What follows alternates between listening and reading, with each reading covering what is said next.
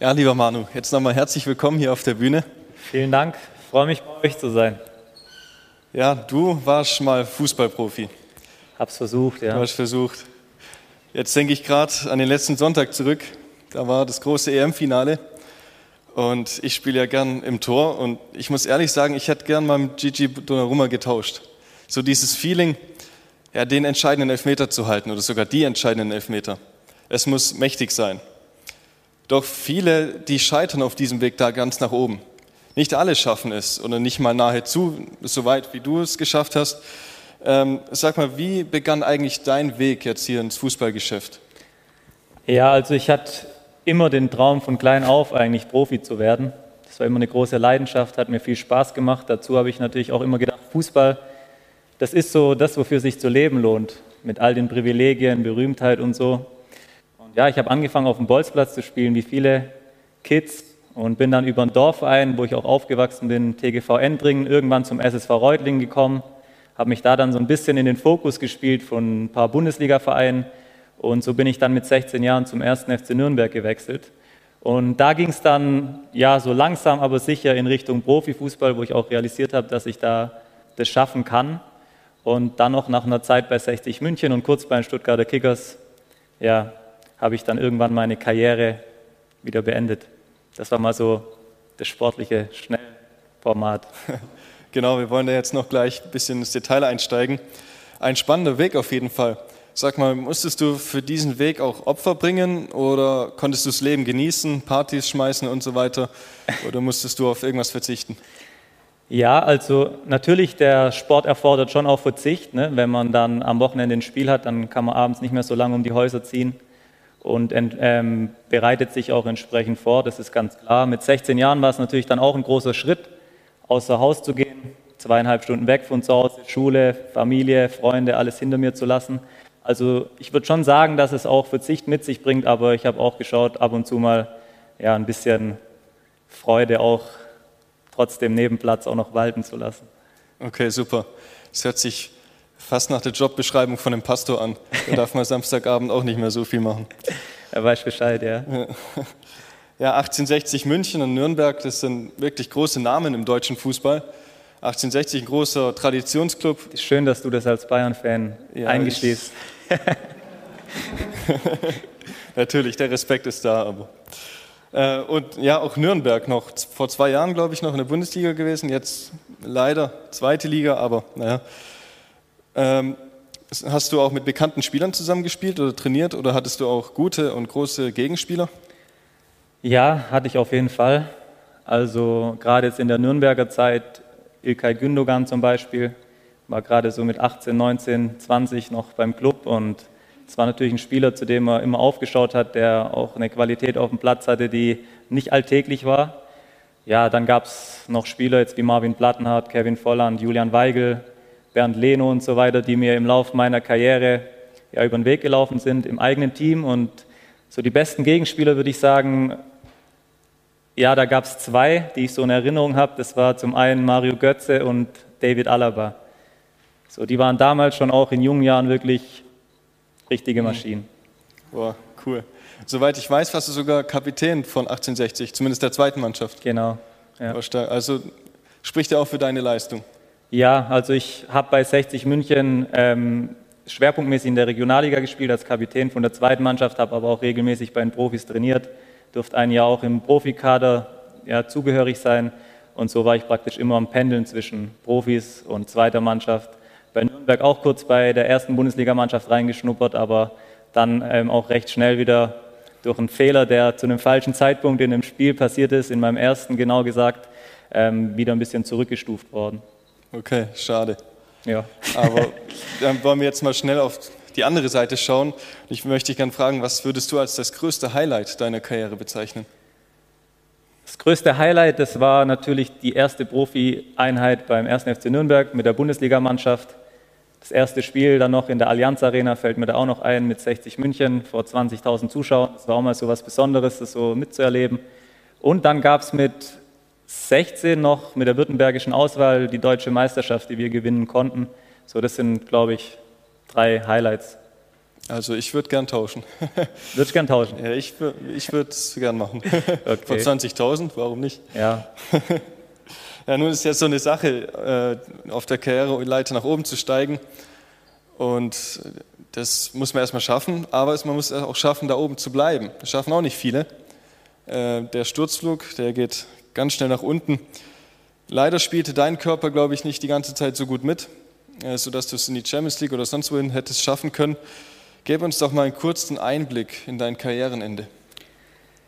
Ja, also ich bin irgendwann an den Punkt gekommen, dass ich halt gemerkt habe, die Belastung und alles, was so mit dazugehört, war ja, herausfordernd für mich zu stemmen, weil ich körperlich immer wieder auch Defizite hatte, im Sinne von muskulären Verletzungen, Sprunggelenk, Schulter und so weiter. Das hat sich irgendwann so summiert, dass ich dann mit Mitte 23 an dem Punkt war, wo ich einfach so gemerkt habe, auf dem Niveau geht es so nicht weiter. Und das war natürlich im ersten Moment sehr, sehr schmerzhaft, auch frustrierend, das so sich einzugestehen. War auch gewissermaßen ein längerer Weg, bis ich das so abhaken konnte und dann wirklich auch im Vertrauen auf Jesus nach vorne schauen konnte. Ja, aber alles in allem jetzt heute, wenn du mich so fragst, rückblickend war das doch ja, eine sehr gute Zeit, auf die ich gerne zurückblicke. Natürlich auch, wenn es ein paar herausfordernde Momente immer wieder gab, wie zum Beispiel diese Zeit dann. Hm. Ja, wir wollen da nochmal genauer drauf eingehen, gerade wenn Träume platzen bei vielen, die, die schmeißt einfach ein tiefes, finsteres Loch. Sie wissen nicht mehr wohin. Sie wissen nicht mehr, was mit ihnen passiert. Ihnen geht es einfach nur noch dreckig. Wie war das bei dir so? Was hat dir in dieser Zeit eigentlich die Kraft gegeben? Du hast kurz den Namen Jesus erwähnt. Ähm, ja, erzähl uns doch mal, was ist da passiert? Ja, also ich habe mit 18 Jahren Jesus kennengelernt in dem Sinne, dass ich eine lebendige Beziehung zu ihm angefangen habe. Ich bin aufgewachsen im Elternhaus, wo ich eigentlich von klein auf auch ja, vom Glauben mitbekommen habe, aber muss ehrlich sagen, dass das eher religiöse Pflicht war, anstatt was, wo in meinem Herzen selber ähm, eine Überzeugung vorhanden war. Und ich bin in den Gottesdienst gegangen, bin reingesessen, habe immer gedacht, ja, wann ist endlich vorbei? Ich will kicken gehen, weil das so mein Leben war, mit allem, was dazugehört. Und ähm, trotz Jungschar, Konfirmation, Kinderkirche bin ich dann mit 16 sozusagen außer Haus gegangen und dann war das Thema Glaube für mich auch erledigt. Und dann mit 18 gab es aber eine Begegnung, die mein Leben ziemlich auf den Kopf gestellt hat. Da hat mich ein Sportmentor von Sportlerruf Sportler, Chris heißt er, angesprochen und hat mich zum Abendessen eingeladen. Und ich bin mit ihm da mitgegangen. Ich war nicht abgeneigt gegenüber dem Glauben. Er hat gesagt, er arbeitet für diese christliche Organisation SRS und ja, er würde gern mal mit mir sprechen. Und ich kannte von früher noch Sportler ruft Sportler, weil ich immer in so einer Kickerbibel mal vorgelesen bekommen habe von meinen Eltern, weil die gedacht haben, okay, Glaube interessiert den wirklich nicht. Aber wenn so die Idole von ihm davon erzählen, dass es mehr gibt als nur Fußball, dann hört er vielleicht zu. Und so bin ich an dem Abend dann mitgegangen. Und ähm, ja, die Botschaft hat sich nicht verändert, aber mir ist an dem Abend deutlich geworden, dass es um eine persönliche Botschaft geht. Dass wenn Jesus wirklich der ist, der von sich behauptet hat zu sein, dass es keine wichtigere Entscheidung gibt für mich und was ich da so gehört habe, hat mich ziemlich berührt. Und ich bin dann an dem Abend nach Hause gegangen, habe angefangen, das erste Mal wieder seit langem zu beten, habe gesagt, Jesus, wenn das mit dir stimmt und wenn es dich wirklich auch gibt, dann will ich dich kennenlernen und in mein Leben einladen. Und so war dann der Startpunkt, dass ich angefangen habe, Bibel zu lesen, mich damit auseinanderzusetzen, aus eigenem Interesse, nicht weil mein Vater mich in die Kirche geschickt hat oder weil es irgendwie äh, gefordert wurde bei der Konfirmation oder irgendwas, sondern wirklich, weil ich mich auf die Suche gemacht habe und gemerkt habe, dass in meinem Herzen mich was zieht und verändert. Und so bin ich zu Jesus gekommen. Und das hat dir dann auch, sag ich mal, den Ausstieg aus dem Profigeschäft ein bisschen leichter gemacht? Naja, also ich habe dann noch ein paar Jahre als Christ gelebt, durfte dann auch bei Sportlergottesdiensten mit dabei sein, mit Spielern wie C. Roberto und so weiter. Und ich erinnere mich noch an eine Botschaft bei so einem Sportlergottesdienst, müsst ihr euch vorstellen, da waren verschiedene Bundesligaspieler in einem Hotel und ich darf gerade mit 18 Jahren ähm, bei den Profis bei Nürnberg kurz reingeschnuppert, da mit dazukommen und habe gedacht, jetzt bin ich endlich so mit den Leuten unterwegs, ähm, wo ich immer hin wollte. Und der Prediger C. Roberto an dem Abend, der lange ja bei Bayern auch gespielt hat, bei deinen roten Freunden und auch brasilianischer Nationalspieler war und bei Real Madrid, das war für mich auch so ein Kindheitsidol. Und ich war dann sehr gespannt, was der jetzt zu erzählen hat. Und dann ist er da aufgestanden, hat so zu den Leuten gesagt, ja, ihr könnt euch alles leisten, was ihr wollt, ihr könnt euch jeden Wunsch erfüllen, ihr könnt euch schöne Häuser bauen, schnelle Autos fahren, und was auch sonst noch euer Herz begehrt, aber seid ihr wirklich glücklich im Herzen. Und hat dann da bei dem Wort von Jesus angesetzt, was bringt es dir, wenn du die ganze Welt gewinnst, aber die Beziehung zwischen dir und Gott nicht wieder ins Reine bringst. Und dann am Ende merkst, dass du leer da stehst. So, und ich habe da so ein bisschen drüber nachgedacht, habe so, ja, eigentlich haben die ja alles, Und wieso ist denen jetzt der Glaube so wichtig? Und Serobert hat dann auch gemeint, du kommst ohne was in die Welt und du wirst eines Tages auch ohne was wieder gehen. Was bleibt dann noch übrig? Und hat mir dann deutlich gemacht, eben, dass der Glaube an Jesus das ist, was trägt. Ich habe dann eben noch ein paar Jahre Fußball gespielt. Und dann aber, als dieses Karriereende kam, wurde ich daran wieder erinnert, weil ich dann das gemerkt habe, dass das wahr war, was er mir gesagt hat, nämlich, dass die Dinge eines Tages vergehen, an die wir so oft unser Herz hängen, wie bei mir der Fußball, das war immer mein Leben, jetzt war der Fußball nicht mehr da. So, was bleibt da noch?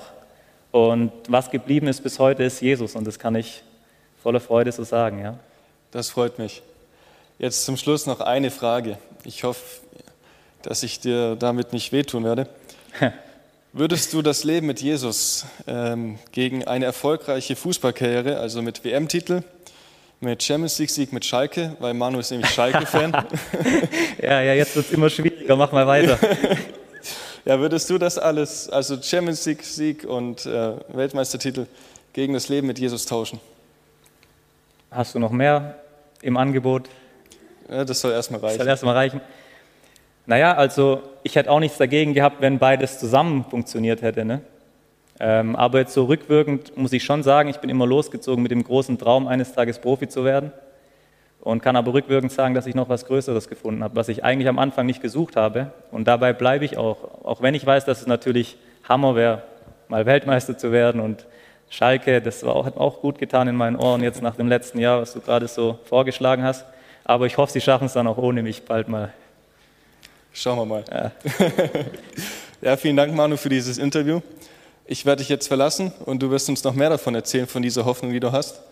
Ich überlasse die Bühne dir und wünsche dir Gottes Segen. Dankeschön. Ja, ich freue mich, dass ich jetzt, nachdem ich euch so ein paar kurze Einblicke in mein Leben gegeben habe, auch noch ein bisschen erzählen darf, was für eine Botschaft mir so am Herzen brennt. Und ich habe ein bisschen überlegt, was ich euch heute Abend hier mitgeben möchte. Und dann ist mir eine Geschichte eingefallen, die von einer Begegnung eines Mannes mit Jesus erzählt die mich wirklich fasziniert hat. Und zwar nicht nur irgendeine Begegnung, sondern ich würde schon sagen, eine außergewöhnliche Begegnung, um die es sich handelt.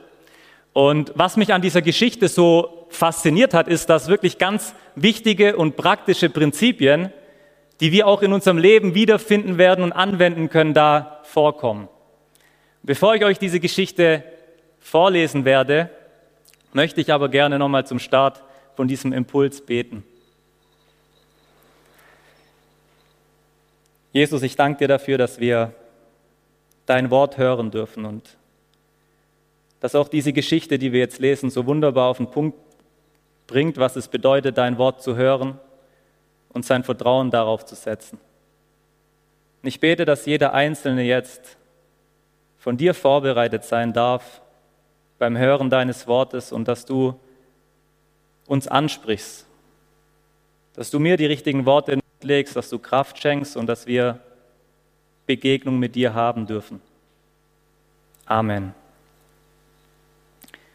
Ich steige gleich ein in Lukas 5, die Verse 1 bis 11. Wenn ihr eine Bibel dabei habt, dürft ihr das gerne mitlesen. Ansonsten seht ihr es auch auf dem Screen.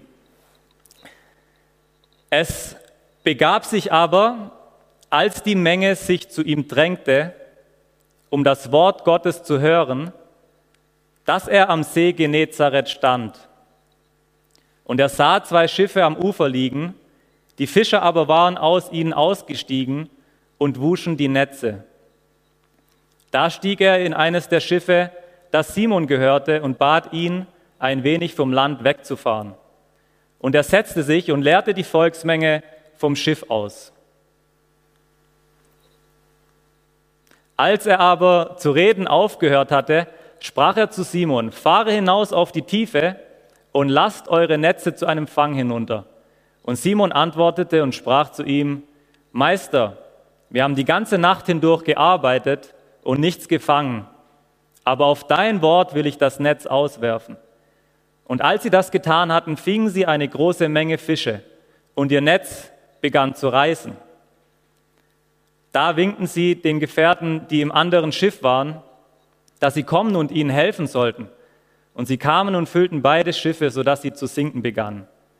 Als aber Simon Petrus das sah, fiel er zu den Knien Jesu nieder und sprach, Herr, gehe von mir hinweg, denn ich bin ein sündiger Mensch. Denn ein Schrecken überkam ihn und alle, die bei ihm waren, wegen des Fischzugs, den sie gemacht hatten. Gleicherweise auch Jakobus und Johannes, die Söhne des Zebedeus, die Simons Teilhaber waren. Und Jesus sprach zu Simon, fürchte dich nicht, von nun an sollst du Menschen fangen.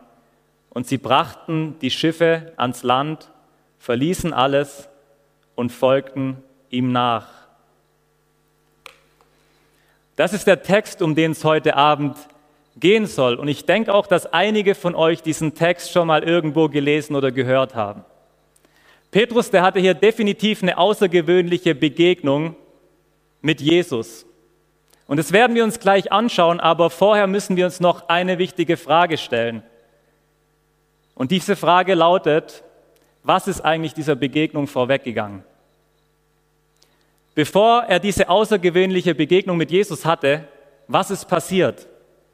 Und der Text, der zeigt uns da zwei wirklich wichtige Prinzipien, die ich mit euch anschauen möchte. Jesus war unterwegs, er hat gepredigt, er hat gelehrt, er hat Leute geheilt und ihr könnt euch vorstellen, dass das sich rumgesprochen hat. Dass die Leute neugierig geworden sind. Dass sie Interesse hatten, mehr darüber zu erfahren, wer dieser Jesus denn eigentlich sei. Und das hat dazu geführt, dass in Vers 1 bis 3 deutlich wird, dass eine Volksmenge sich um ihn drängte. Dort, wo Jesus war, da waren Leute, weil sie erfahren wollten, was hier eigentlich abgeht. Was war ihr Ziel? Warum sind sie gekommen? Wir lesen, um das Wort Gottes zu hören. Und genau damit fängt alles an. Mein erster Punkt, das erste Prinzip, über das ich sprechen möchte, es beginnt alles damit, mit der Bereitschaft hinzuhören. Es beginnt mit der Bereitschaft hinzuhören. Die Leute hier im Text, die haben von Jesus gehört und dann mussten sie eine Entscheidung treffen. Sind sie bereit, dorthin zu gehen? Ich bin sicher, die Leute hätten viele Dinge tun können zu dieser Zeit, viele Geschäftigkeiten, da waren sicher Landwirte dabei, die hätten noch ihre Felder bestellen können. Andere hätten gerne wahrscheinlich Zeit mit der Familie verbracht. Andere hätten gerne noch eine Runde Sport gemacht. Manche vielleicht auch Netflix geschaut. Habt schon verstanden, es waren damals ja logischerweise noch kein Netflix vorhanden, aber es gab viele Dinge. Vielleicht ist bei dir Netflix da eine Rolle, wo bei dir in deinem Leben dazu führt, dass du geschäftig bist oder die Familie oder Sport machen oder all diese Dinge. All die täglichen Aufgaben und Pflichten. So, und ich bin sicher, dass es damals bestimmt auch viele Leute gab, die aufgrund dieser alltäglichen Dinge, die man so macht, aufgrund dieser Pflichten, gesagt haben, ich habe keine Zeit, dorthin zu gehen. Bleib mir weg mit diesem Jesus. Ich habe irgendwie gehört, aber ich will nichts damit zu tun haben. Aber die Leute, von denen wir im Text gelesen haben, die waren bereit, sich aufzumachen. Die waren bereit hinzugehen, vielleicht manche Unannehmlichkeit auf sich zu nehmen, um das Wort zu hören. Sie haben gedrängt dazu, mehr über Jesus zu erfahren. Und ich möchte dir die Frage stellen, wie es in deinem Leben ausschaut. Bist du bereit, dorthin zu gehen, wo das Wort Gottes verkündigt wird? Weil auch wir immer wieder vor der Entscheidung stehen, Zeit aufzuwenden, dorthin zu gehen, in die Hauskreise, zu einem Jugendgottesdienst, vielleicht auch selber die Bibel aufzuschlagen und hinzuhören. Und ich freue mich sehr, dass ihr heute Abend hier seid. Ganz egal, ob vor dem Screen oder hier vor Ort, dass ihr diese Entscheidung getroffen habt, heute hinzugehen, um das Wort Gottes zu hören. Wenn wir schauen im Text, wie es weiterging, nach diesem ersten Prinzip des Hörens, sehen wir, dass der Fokus jetzt auf einen Mann gerichtet wird, der in dieser Menge war. Und zwar sein Name Simon, Petrus. Darunter ist er bekannter, deshalb werde ich jetzt einfach Petrus sagen. Petrus war dort und er bekam etwas zu hören. Nämlich, fahre hinaus auf die Tiefe und lasst eure Netze zu einem Fang hinunter. Das steht in Vers 4. So, jetzt haltet euch mal ganz kurz die Situation von Petrus vor Augen. Dieser Mann, der war ein erfahrener Fischer, der hat schon viele Tage und Nächte hart gearbeitet, um Fische zu fangen. Und an diesem Tag hat er nichts gehabt. Seine Netze waren komplett leer. In was für einem Zustand ist er wohl in diesem Moment gewesen? Er war müde, er war erschöpft, er war ziemlich sicher auch frustriert, vielleicht ein bisschen enttäuscht. Und so steht er da und packt gerade seine Netze zusammen mit seinen Kollegen, räumt auf. Und jetzt kommt dieses Wort von Jesus, fahre hinaus und werfe die Netze nochmal aus. War das logisch? Oder hat es irgendwie Sinn ergeben für ihn in dem Moment? Ich bin sicher, Petrus hätte tausend Einwände bringen können, warum er diesem Wort jetzt nicht gehorcht. Aber weißt du was? Wenn wir uns anschauen, wie er reagiert hat, dann sehen wir, dass er bereit war, dieses gehörte Wort zu tun, ihm zu gehorchen. Und mich fasziniert diese Antwort von Petrus. Und das ist so ein bisschen auch der wunderbare Teil für mich in dieser Geschichte, weil er sagt in Vers 5, Meister, wir haben die ganze Nacht hindurch gearbeitet und nichts gefangen. Also diese Aussage, er hat viel Erfahrung, die macht jetzt eigentlich keinen Sinn, nochmal rauszufahren und die Netze auszuwerfen. Aber dann kommt das Aber, auf dein Wort hin wollen wir gehen. Und wenn du dir jemals die Frage gestellt hast, was es bedeutet, in Sprüche 3, Vers 5 und 6 zu lesen, vertraue auf den Herrn von ganzem Herzen und verlass dich nicht auf deinen Verstand. Erkenne ihn auf all deinen Wegen, so wird er deine Pfade ebnen. Dann hast du hier in dieser Geschichte die Antwort, was das ganz praktisch bedeutet. Was Petrus hier macht, bedeutet es, dem Wort Gottes Vertrauen zu schenken über den Verstand hinweg. Und als ich das gelesen habe, habe ich mich an mein Karriereende erinnert. Heiko hat mir diese Frage gestellt, was mich in diesem Moment getragen hat. Ich muss euch ehrlich sagen, vom Verstand her nicht viel. Es war äh, Frust da, es war Enttäuschung da, es war auch gewissermaßen eine Niedergeschlagenheit da und ich wusste nicht, wie es mit meinem Leben weitergehen soll, weil das, was mir immer Sinn gegeben hat, was mir das Wichtigste war, das war jetzt nicht mehr vorhanden, es war weg. Wie geht es jetzt weiter? Ich habe keine Ahnung gehabt. Das Einzige, was da war, war dieser Bibelvers, der mich durchgetragen hat. Vertraue von Herzen auf den Herrn mehr als auf deinen Verstand. Und vielleicht ist genau das auch ein Wort für dich heute. Egal in welcher Situation du dich befindest, ob du Fragen hast, wie es in Zukunft weitergeht, ob du Enttäuschung durchlebt hast, Niedergeschlagenheit gerade hast, weil irgendwelche Dinge anders gelaufen sind als erwartet, vertraue von Herzen auf den Herrn, mehr als auf deinen Verstand und erkenne ihn auf deinen Wegen, so wird er deine Pfade ebnen. Mein Gebet ist es, dass wir alle so reagieren wie Petrus hier. Und es bringt mich zum zweiten Prinzip. Das zweite Prinzip lautet tun. Das Gehörte im Vertrauen tun. Wenn das Hören nicht ins Tun führt, dann bringt es dir nichts. Ich sage es nochmal, das Gehörte im Vertrauen zu tun.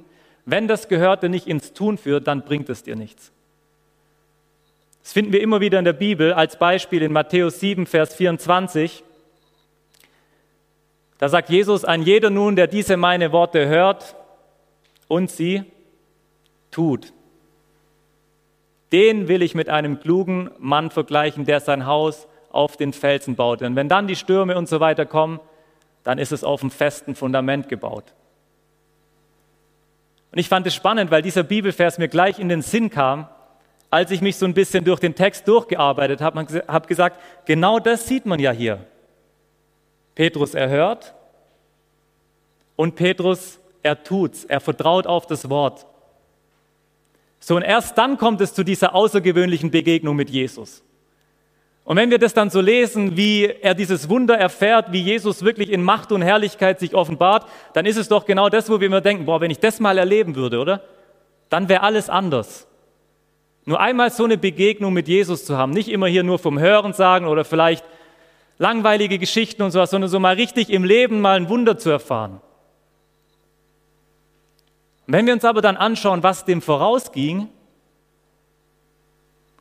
dann müssen wir uns die Frage stellen, ob es nicht sein kann, dass wir Gott so oft nicht in seiner Macht und Herrlichkeit in unserem Alltag erleben, weil wir nicht bereit sind, entweder hinzuhören oder weil wir nicht bereit sind, das Gehörte im Vertrauen auch zu tun. Petrus, er hört das Wort und er tut es. Und das Coole an der Geschichte ist, dass er dann den Fang seines Lebens macht. Wir haben es gelesen, Fische ohne Ende im Netz. Wenn ich Fischer wäre, wäre das ungefähr so wie das, was Heiko mir vorgeschlagen hat mit als Fußballer Weltmeistertitel und Schalke als Champions League-Sieger. Also er macht den Fang seines Lebens und das haut ihn so dermaßen um, dass im ersten Moment er es gar nicht fassen konnte, dass er voller Entsetzen ist, voller Furcht, weil er denkt, was passiert hier gerade eigentlich? Und er erkennt, wer Jesus ist. Ihm wird deutlich, dass dieser Jesus, mit dem er da unterwegs ist, nicht nur irgendein normaler Mensch ist oder ein Prophet oder sonst irgendwas, sondern Jesus, Gott selber ist, der Mensch geworden ist und in seiner Gottheit, in seiner Kraft, in seiner Macht und in seiner Heiligkeit sich ihm mitteilt. Und das verändert für ihn alles. Stellt euch vor, ihr wärt da dabei gewesen. Und auf einmal gehen ihm die Augen auf und er sieht, wer hier eigentlich vor ihm steht. Und auch das ist eine Realität, die immer wieder im Leben vorkommt. Weil je mehr du die Heiligkeit Gottes in deinem Leben sehen wirst, desto mehr wird dir auch deine eigene Sündhaftigkeit und deine eigene Unwürdigkeit bewusst. Und das passiert bei Petrus in dem Moment, wo ihm deutlich wird, wer hier eigentlich vor ihm steht.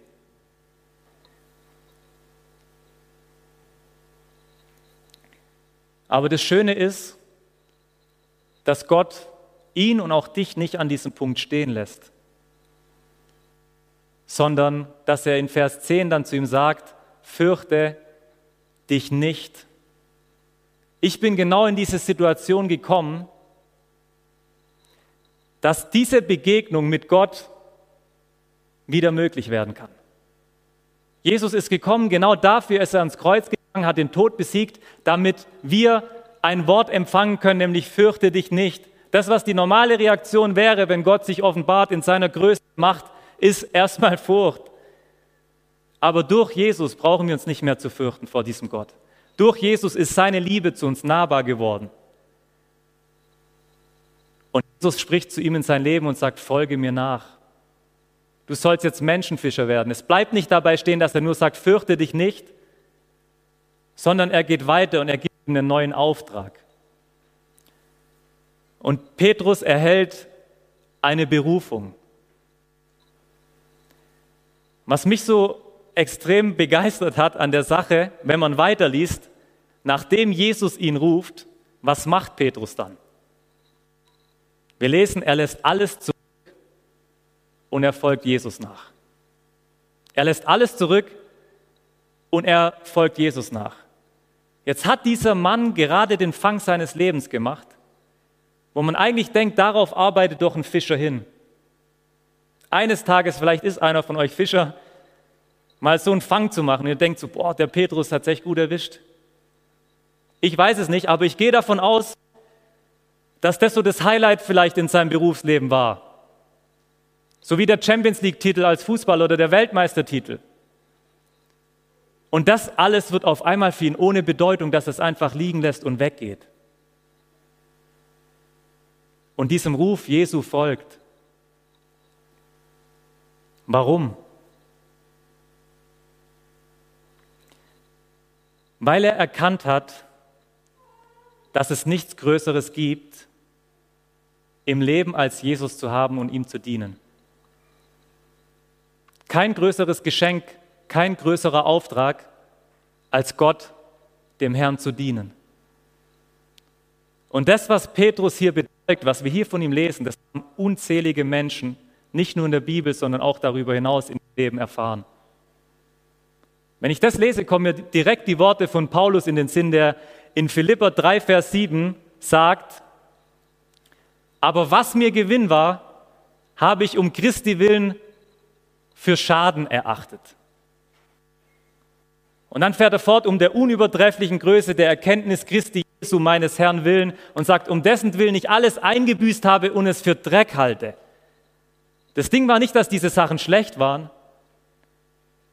wo er vor sein Leben ausgerichtet hat drauf, aber dass jetzt nach dieser Bekehrung, nach diesem Erkennen, wer Jesus eigentlich ist, das alles nicht mehr dieselbe Bedeutung für ihn hatte. Und er sagt, alles, was mir früher wichtig war, im Anbetracht dessen, was ich jetzt gefunden habe, ist es wie Dreck. Es hat keinen Wert. Und das habe ich selber in meinem Leben auch erfahren. Ich habe es gerade schon erzählt, immer diesem Traum hinterherzulaufen, Fußballprofi zu werden, weil ich gesagt habe, wenn ich das eines Tages mal erreiche, dann habe ich es geschafft. Geld, Anerkennung, Ruhm, berühmt sein, im Fernsehen kommen, vor vielen Zuschauern spielen. Dazu hat es mir noch unglaublich viel Spaß gemacht. Das ist doch wirklich lebenswert. So, und dann durfte ich Jesus kennenlernen und das heißt nicht, dass dadurch kein Schmerz da war, als ich meine Karriere beenden musste und dass da nicht irgendwo auch tiefe Täler waren. Aber trotzdem weiß ich, dass ich den größten Gewinn in meinem Leben gefunden habe. Und genau deshalb gehe ich Jesus hinterher und möchte auch dir heute Abend damit Mut machen.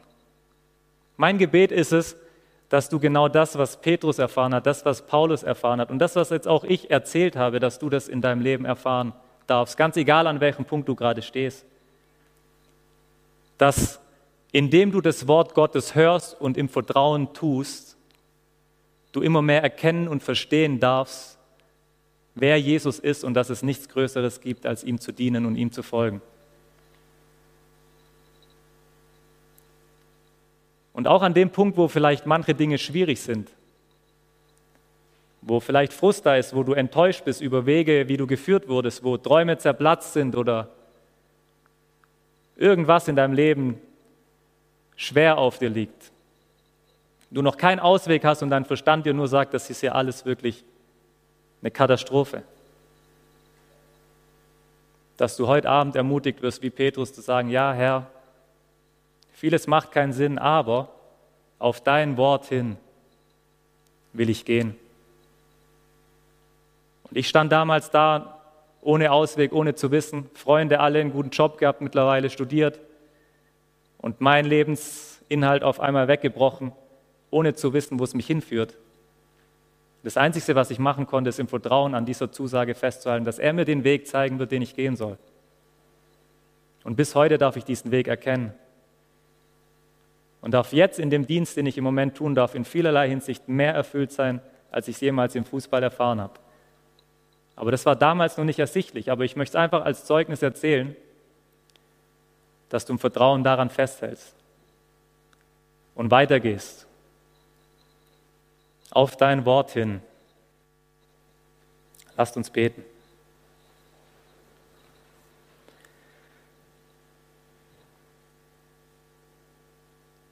Herr, ich danke dir dafür, dass du uns dieses Zeugnis aus deinem Wort gibst. Wie ein Mann erkennen durfte, wer du wirklich bist und wie das sein Leben grundsätzlich, grundlegend in allem verändert hat. Er hat dein Wort gehört und er hat es im Vertrauen angenommen. Du siehst auch, Herr, wie das immer wieder für uns herausfordernd ist und wir vielleicht auch bei einem der Punkte beim Hören oder beim Tun stehen bleiben, es nicht umgesetzt werden kann. Und gerade da bete ich, Herr, dass wir neu ermutigt werden, weiterzugehen, auch wenn manche Dinge vielleicht keinen Sinn ergeben, wenn wir Enttäuschung durchlebt haben, wenn auch Frust und Herausforderungen vor uns stehen, dass wir weitergehen auf dein Wort hin und dass wir erleben dürfen wie Petrus, dass was uns auch immer Gewinn ist in unserem Leben oder Gewinn war, dass es im Vergleich zu dem, was wir in dir finden dürfen, was wir in dir haben dürfen, bedeutungslos ist. Nicht schlecht, aber bedeutungslos. Und dass wir erkennen dürfen, dass du der größte Schatz bist, den wir in unserem Leben finden dürfen. Amen.